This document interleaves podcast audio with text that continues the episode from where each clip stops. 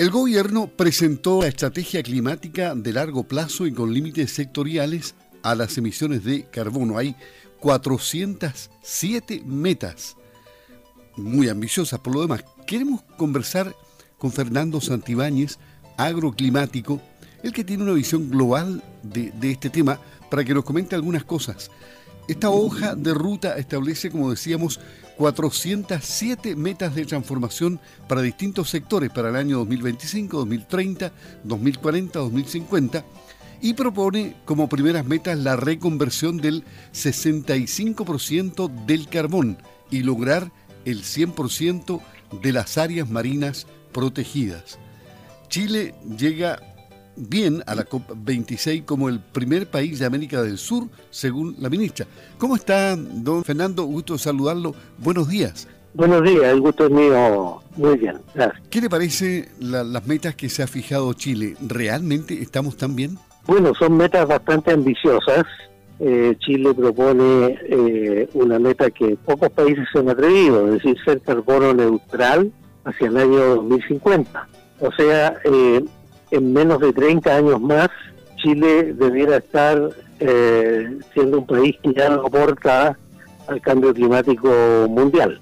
No obstante eso, va a seguir recibiendo las consecuencias del, cambio climático como esta aguda disminución de las precipitaciones, nosotros que estamos viviendo desde hace ya varias décadas, pero bueno, vamos a mostrar una cara amable, el sentido de que a pesar de ser un país tremendamente perjudicado, eh, se está haciendo un esfuerzo significativo por hacer nuestra pequeña contribución al, a detener este fenómeno global. Sí, claro, eh, es decir, la cara buena que mostramos es porque supuestamente llegamos bien a la COP26 cumpliendo con lo establecido en el Acuerdo de París, y eso lo cumplen pocos, ¿no?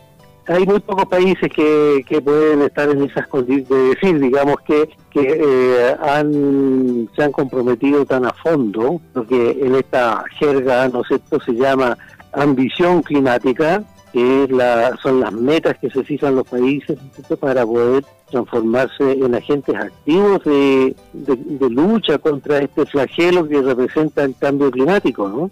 Pero ¿por qué, cuesta, ¿por qué cuesta tanto retirar el, el, carbón, la reconversión del 65% del carbón se promete solamente? ¿Por qué cuesta tanto cambiar esa, esa matriz? Básicamente, eh, la reconversión de las fuentes de energía es un tema que a los países les resulta muy oneroso, muy caro en realidad, eh, porque significa que todos los sistemas que funcionan en base a energías fósiles, ¿no es cierto?, carbón, petróleo, gas, eh, prácticamente quedan fuera de uso y hay que eh, eh, renovar eso por sistemas más bien eléctricos, con electricidad producida a partir de energía solar o energía eólica.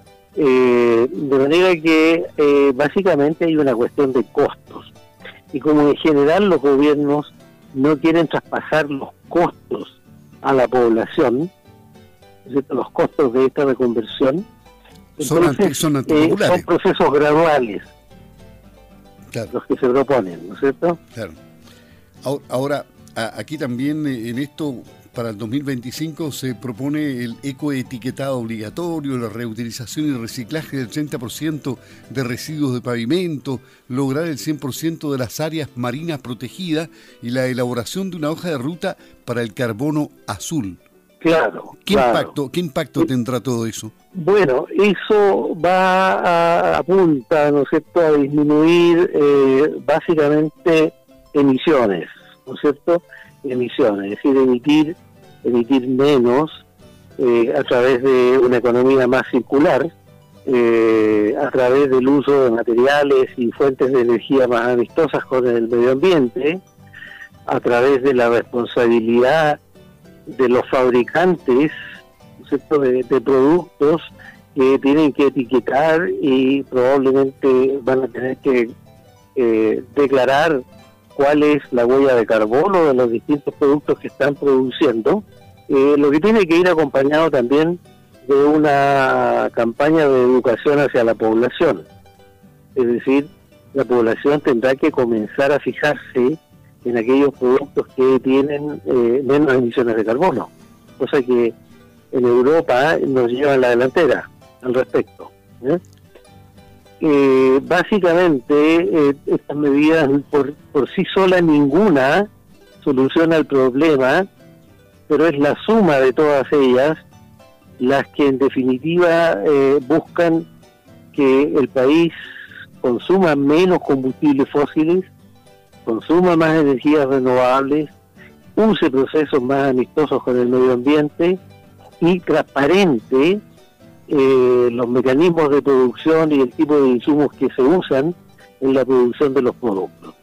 O sea, básicamente es una es una cuestión compleja, es una cadena de efectos que se busca eh, con todo esto, porque se reconoce que ninguna medida aislada eh, va a funcionar. Sí, estaba viendo que por ministerios los de transportes y energía representan el mayor porcentaje del presupuesto de emisiones, con 29 y 26% respectivamente. Luego le siguen minería con 16% y pensaba que era más alto, agricultura con un 11% y todos dicen que la agricultura es el gran problema y no lo es así, según todas las cifras estadísticas. Vivienda, vivienda con 9%, salud con un 5% y obras públicas con un 4%. Sin duda, agricultura no es eh, uno de los grandes emisores, por mucho que se le señale como tal. Eh, incluso si en agricultura nosotros sumamos las capturas que hacen las masas forestales en Chile eh, y las emisiones, ¿no es cierto?, que ocurren de los distintos rubros de producción, como es el ganado, como es el arroz y, en menor medida todos los demás cultivos, eh, las emisiones de la agricultura son prácticamente cero. O sea, la agricultura podríamos decir que ya es carbono neutral, incluso negativa, ¿ya? Eh, porque aquí la, ¿no es cierto?, la, los bosques hacen un trabajo magnífico y, es precisamente lo que yo echo un poco de menos en los compromisos que Chile está tomando.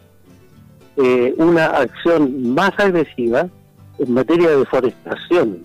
Si bien hay varias, varias, eh, varios compromisos, quizás Chile podría ser un poquito más ambicioso al respecto, pero yo creo que eso va a venir de todas maneras. Porque eso nos va a ayudar enormemente un, una hectárea de bosque captura cientos de toneladas de CO2. Es que ahí, ahí, ahí, ha surgido ahí ha surgido un compromiso de la empresa privada en este sentido, dándole mayor importancia a la recuperación de bosque. Eh, hay, hay varias, varias eh, líneas en este sentido, eh, más allá de lo que pudiese hacer lo público. Sí, claro, pero como este es un fenómeno de interés nacional, eh, perfectamente el Estado debiera concurrir A, como, a colaborar digamos con las iniciativas privadas en materia de deforestación y recuperación de bosques ¿cierto?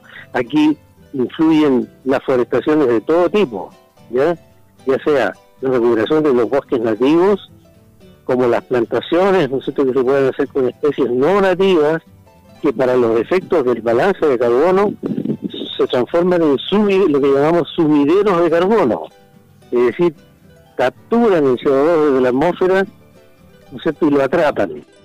Y por lo tanto el país puede contabilizar negativamente eso como, como emisiones. De modo que este es un servicio ecosistémico en el cual la sociedad entera tiene que estar interesada. ¿Y cómo, cómo llegaremos? ¿Llegaremos o no llegaremos al 2030 con el 80% de la generación de energías renovables? Hemos avanzado en esto, pareciera. Eh, y el 100% de la población urbana con acceso a servicios sanitarios. 100% de la flota cero emisión en la gran minería, entre otros. Y bueno, para el 2050 se proyecta que el 100% de la fuente de energía sean cero emisiones. Claro, se ve ambicioso, ¿eh? Eh, se ve riesgoso. Yo creo que llegar con el 80% de, al año 2030 de energías renovables lo veo ambicioso. Ojalá podamos, podamos cumplirlo. ¿ya? Eso va a representar un tremendo esfuerzo eh, lograrlo.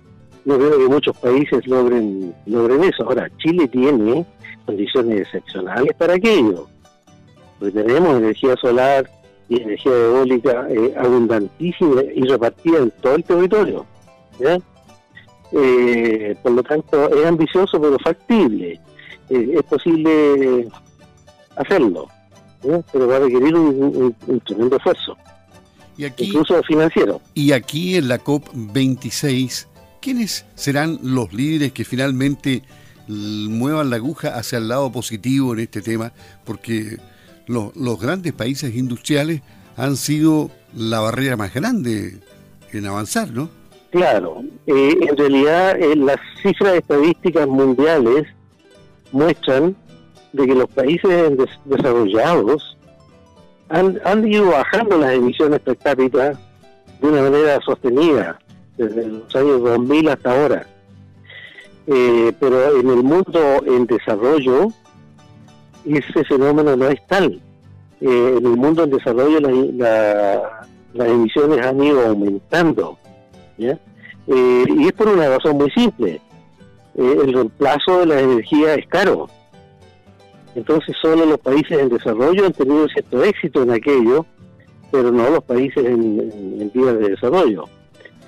De modo que si nosotros lo logramos, bueno, eh, la verdad seríamos un ejemplo mundial. Pero es un poco ambicioso, Hay que reconocerlo. me parece bien. Bueno, ha, sido un gusto conversar con usted, profesor Fernando Santibáñez, agroclimático de la Universidad de Chile.